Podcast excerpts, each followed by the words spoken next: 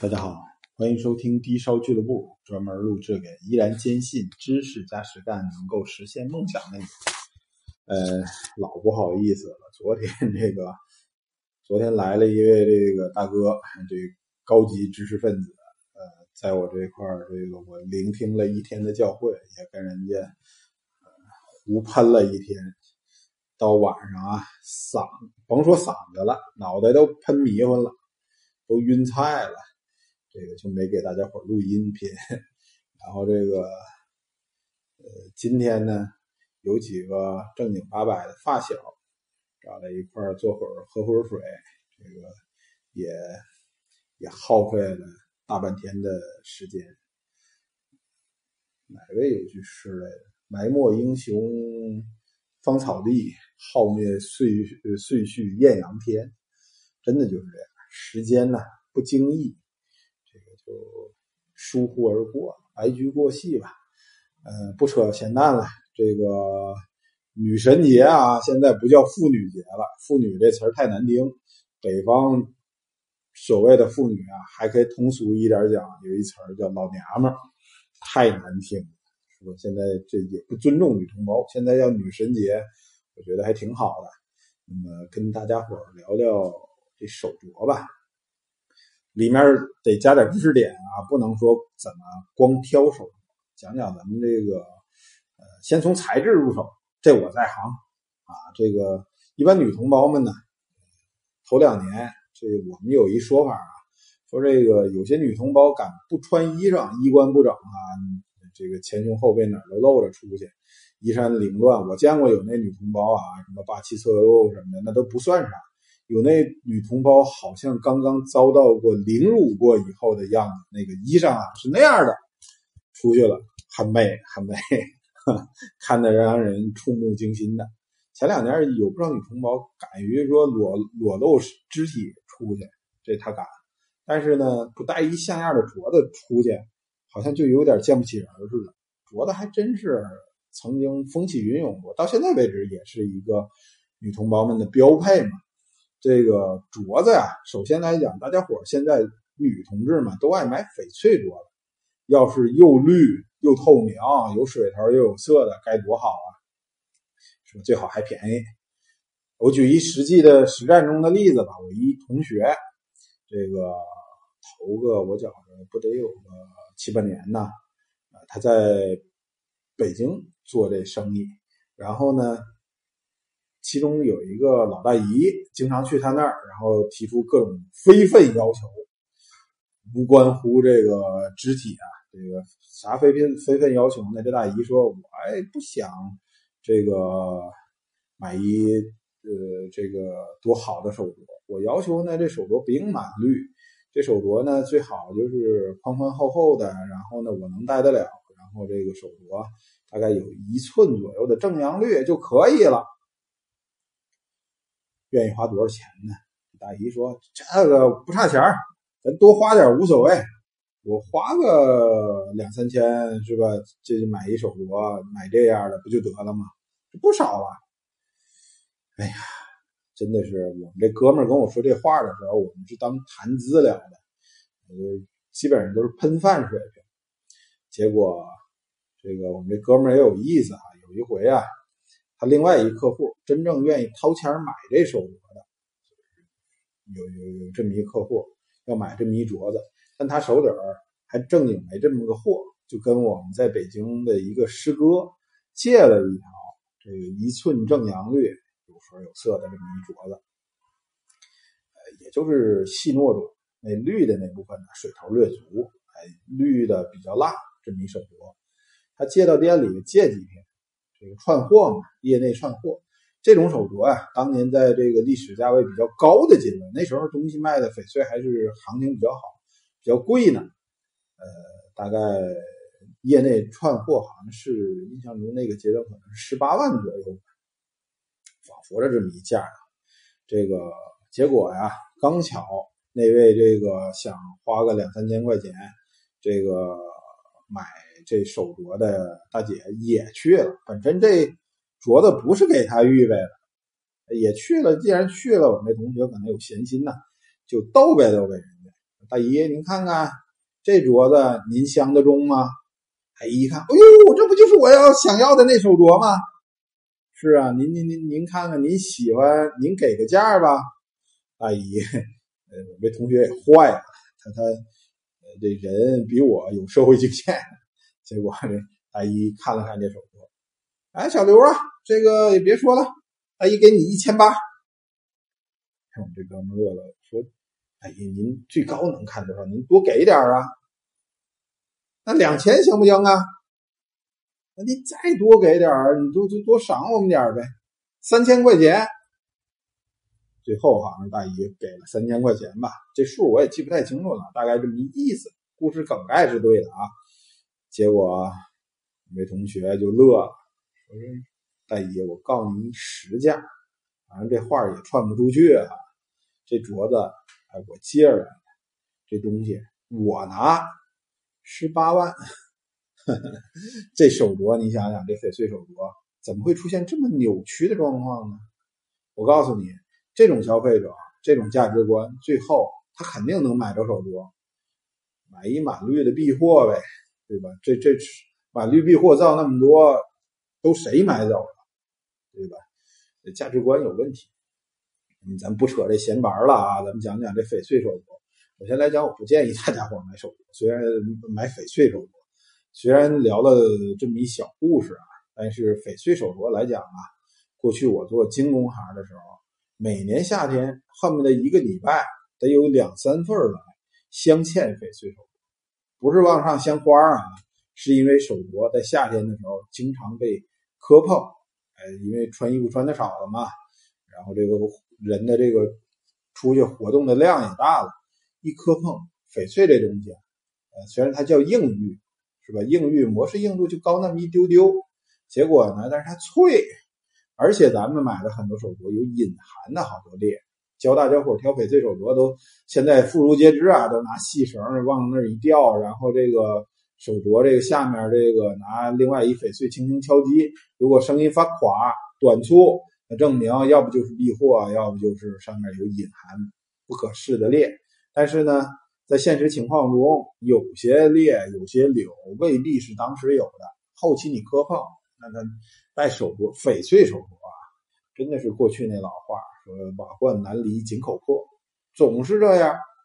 每年夏天，我最搞笑的，我碰到过一小丫头。头几天我跟她嘱咐，她这她那翡翠手镯啊，种水还都凑合，是属于是缅甸那边的那个翡翠行开料的时候边角料特细，小圆棍手镯，特肉特别少，三四根火柴棍那么粗。东西但是种水都不错，他带着本身也是一狼夫人，结果呢，我说你把这手镯摘了收起来吧，别别戴了，别耍白了，这这这危险这东西。结果隔隔了，我觉得也就是两三天、三四天，这姐们找我来了，大哥给我镶上吧，就你乌鸦嘴，说说还怪我了。呃，他这手镯怎么断的？碎了，碎了都没法镶了。他这手镯居然是他打蚊子，呃，一巴掌摔摔在这个石墙上面，蚊子死没死我没问啊，这个手镯是直接磕酥了。咱挑手镯，翡翠手镯经不经磕碰，所以我不建议大家伙买。包括头几年啊，有的时候有人个别人啊，用什么金丝玉啊，用什么南红玛瑙啊。呃，等等等等，这些材质，水草玛瑙，什么各种玛瑙，什么巴西玛瑙、海底海底玛瑙，玛瑙做手镯挺多。包括这两年有人用那个高端的啊，卖的很贵，百八十万一条的这个绿松石手镯，有的甚至张嘴说那绿松石手镯是老的，有年头的。绿松石这东西磨成小蛋面，镶戒指上勉强能戴，戴不了几年，弄不好表面还能磨花了，甚至磨出坑来。你做一镯子，这不是坑人吗？坑咱们的女神吗？这些材质都认为做手镯不特理想。那么什么东西做手镯最安全呢？呃，这不掺杂个人感情，我自己确实也喜欢啊。这个和田籽儿玉这东西。抗造金磕碰，另外一则啊，除了这个抗造以外，呃，但是是很尴尬的一点是，咱们女同胞啊，都嫌漂亮的东西，那种有些略显单薄的漂亮，翡翠最为典型。和田玉这种相对来说比较的厚实的东西，有韵味的东西，当前的中国女性能品味得了、能欣赏得了的人不多，这是一麻烦。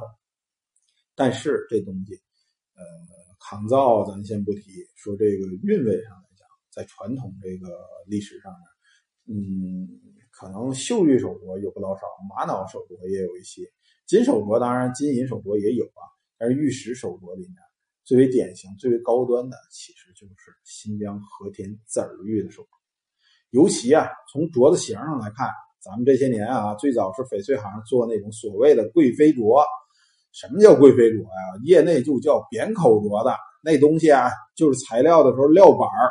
比如说我这料板儿这一块板料，如果做这个圆口镯的，我做仨；那我做成扁口的这东西，我能做四个。那么跟人说的时候，卖货的时候一说这符合人体工程学，你胳膊手腕不就是椭圆的吗？不是圆的呀？那你戴这东西舒服。我告诉你，甭戴这个东西，你戴一条你老不戴的情况下，你戴一块这个纯皮带的手表，你看看，你戴两天时，你都会感觉有点别扭。啊，中国历史上。这种是呃从来没有出现过所谓的这个一张嘴贵妃手镯，咱们都听着以为是杨玉环戴的呢啊！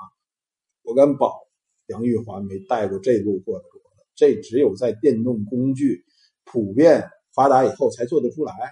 哎，这东西呃适合电动工具做，它的好处是省料，它的缺点是什么呢？这东西越呃容易碎，因为它的利弊。就是学物理啊，这女同胞们听咱节目的其实比较少，男同胞呃听咱们节目的比较多。以椭圆和圆形，圆形的力臂在这个物理上面是相等的，都是它的半径，对吧？那么椭圆你的力臂是不相等的，所以你卸力不均匀，一磕一碰，哎，那敞口那部分准酥断总是在那敞口那边容易出问题。如果短口那边没裂的情况下啊，长就是椭圆的长边那头容易爱碎裂，这是由于它的力臂不均匀，受力卸力不均匀造成的。呃，除了这个建议大家伙不买贵妃镯以外，呃，还有一种镯子叫我们叫平安镯。平安镯是什么呀？外面这镯子条子，我们就是管这镯子的这种一个圈儿这棍儿啊，横切面我们称之为条子。条子如果是外面圆弧，里面相对扁平，有时候稍微也有点弧度啊，这种我们称之为平安镯。整体镯子还是圆的，但是呢，它跟那个常规的那贵妃镯差不多少，也是这种这个内部偏扁平，外部偏圆弧的这手镯。平安镯如果肉够宽厚，也还不错，材质如果好的话啊，也能戴得过。呃，除了这平安镯以外啊，市场上还有两种咱们现在不是特别常见的手镯。一类手镯是这个，呃，拧劲麻花镯，就是跟一麻花一样，呃，它还是一根棍儿。这手镯呢，整个的外圈儿呃，外层从外到内啊，雕成了一个两根这个棍儿捆在一起的样子，就跟一根麻花拧劲儿似的这种手镯。银镯的这种东西不老少啊，玉镯子里头。这个翡翠做呃做这个的偏少一点，不是特多。呃，这个加拿大、新西兰的碧玉啊，这碧玉有好多不是和田产的，这东西做这种麻花拧劲儿的偏多。这个是由于什么呢？因为新西兰、加拿大碧玉黑点比较广泛广泛发育，大量的这种这个黑点存在。那么，所以呢，有的时候有些黑点啊，通过这种麻花拧劲儿的雕刻的时候，容易剃掉，挺漂亮。如果你这个能麻花拧劲儿拧的顺溜，然后呢，再一丁点黑点没有，尤其这个新西兰碧玉又品相有点像翡翠那么嫩丑，颜色偏鲜嫩，呃，还有一点水头的样子，那么也不失为一个小玩物。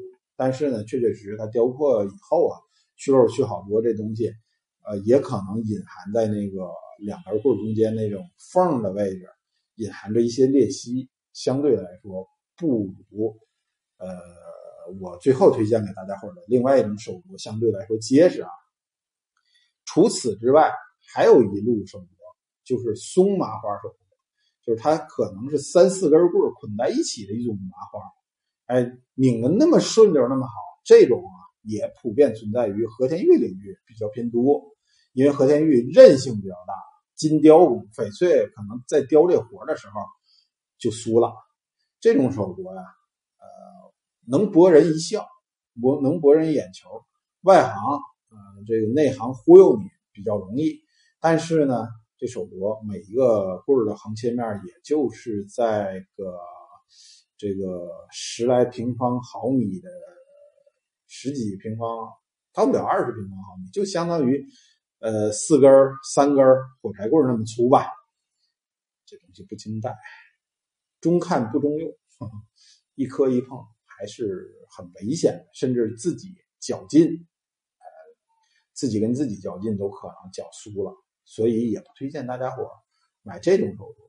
说了这么多了啊，聊一个真正正经八百跟大家伙推荐的手镯的货型。这东西叫福镯，富贵人家必然首选。虽然我也不趁，我也还得秉着公正的良心，推荐大家伙买圆棍、圆条、圆口的这个手镯。最好是新疆和田籽玉的，要能拿一条这种呃白度好、润度好、结构细的圆棍圆条，我们称之为福镯啊，就是说整个这手镯，呃，它的外圈是整体浑圆的，那么它的那个棍儿的横切面还是浑圆的。买条这手镯，等到你可能这个十七八的时候，可能也未必能看得上这种这路货啊。等到如果你有一定的文化素养，有一定的经济实力，能敢穿上等的贴身的定制旗袍的时候，你手腕要戴一条这样的手镯，四五十岁的样子，这女人，哎呦，当任总统夫人，我觉得都不为过。这手镯如果让我拍电影的话，我肯定把它放在这个宋美龄女士的手腕上。那特别的贴切得体，但是这路手镯呀，呃，业内市场上有几大特色，我可以，其实时间太长了，这女神节我就豁出去了，多跟大家聊几句。这个市场上这路手镯，如果你能见得着的话，有几个特征，你可以看得出来。这路手镯呀，说是圆棍圆条，被称之为福镯，但是呢，它往往旧料做。新疆籽玉能做手镯的不多，没有那么大块的，而且得要求没裂，可能偶尔有棉啊。有些情况下，现在市场上比较多的是拿新疆籽玉不够白的料子做那种，呃，刚才说过的平安镯，上面雕点什么花啊、牡丹花啊，或者是这个竹子叶啊、竹子节啊，这种手镯偏多，略微装饰一点的这种东西偏多。但是这种东西，我们说对于这个圆棍、圆条、圆口的这个籽料一度白手镯来讲，还是等而下之，并不是说它便宜啊。要真正对的话，也不便宜。那么我们说福镯的时候，就说它这东西啊，往往是纯手工磨制，并不是咱们用的那种类似于台式的台钻那种这个常规做手镯的是用的那种台式的这种套管钻。这种东西下的料，这种东西做的东西啊，做的这镯子啊，一般情况下都特规矩，呃，非常的圆润，呃，符合几何学啊的这个原理。但是真正的上等的籽玉手镯，由于材料非常的金贵，不敢打这套管钻，而且料也没有那么大个儿，都偏小，怎么办呢？往往是手工磨制这手镯呀。整体形态从侧面看，有的时候都得有点不平角了。放在那桌子上有一特点是什么呀？放在那玻璃面上，你手轻轻的一浮动，它是咯楞咯楞咯楞不平的。另外呢，你手去捋它、撸它，哎，一撸你会发现这个肉多一块少一块。就是如果它特别细小的话，我们称之为橘皮儿啊。业内这是手工一下一下磨的那个痕迹，就跟狗啃的似的那状态啊。难听点说是那么一状态，然后你一摸，哎，怎么这么一棱一棱的？一放桌子上，玻璃上面还有点光棱，这这什么玩意儿？白润细，看挺高贵，带一小块皮，棕色的、红色的那种皮，或者撒金皮啊。撒金皮这路货偏少。哎呀，真正的传家宝出现在你眼前了，女同胞们。你要有这个经济实力，或者有这方面的，这个需要你很多的这个因素啊。一方面是有这方面的文化素养，另外一方面你要有等同的这个经济实力。呃，你能拥有这么一件玩意儿，不虚此生。如果你老公能给你买一件这东西，我觉得也是一个挺幸福的事儿所以说到这儿，呃，说两句废话。这个还是我最初今年开年跟大家伙聊那话是，这买上等的珠宝啊，不止你需要有你你有一定的这个经济实力，有经济实力你买金镯子就得了啊，能多粗多粗，能能多沉多沉，没关系。这个要买上等的珠宝啊，你在经济之外还得有一定的文化修养、文化素质。二者，呃，缺一不可。希望大家伙儿吧，我做这音频也这目的啊，这个能够二者兼备，给自己的子女留下一些呃有文化色彩的遗产。那个东西，你要是混抻抻了是吧？这个五六十岁的时候，家里这个不管是娶儿媳妇也好，还是嫁闺女也好，这个真顺手。从穿着旗袍这个手腕上撸下来，说这个这东西是妈给你的陪嫁，或者说是这是咱婆婆给你的这个见面礼儿。哎呦，那是一幕何其雍容富贵、幸福的这个场景，这创纪录了啊！这是我应该录过最长的一期节目。呃，希望大家能听到这儿吧。如果你觉得我讲的这个单口相声，还有点意思，欢迎捧场，欢迎你转发给朋友，再见。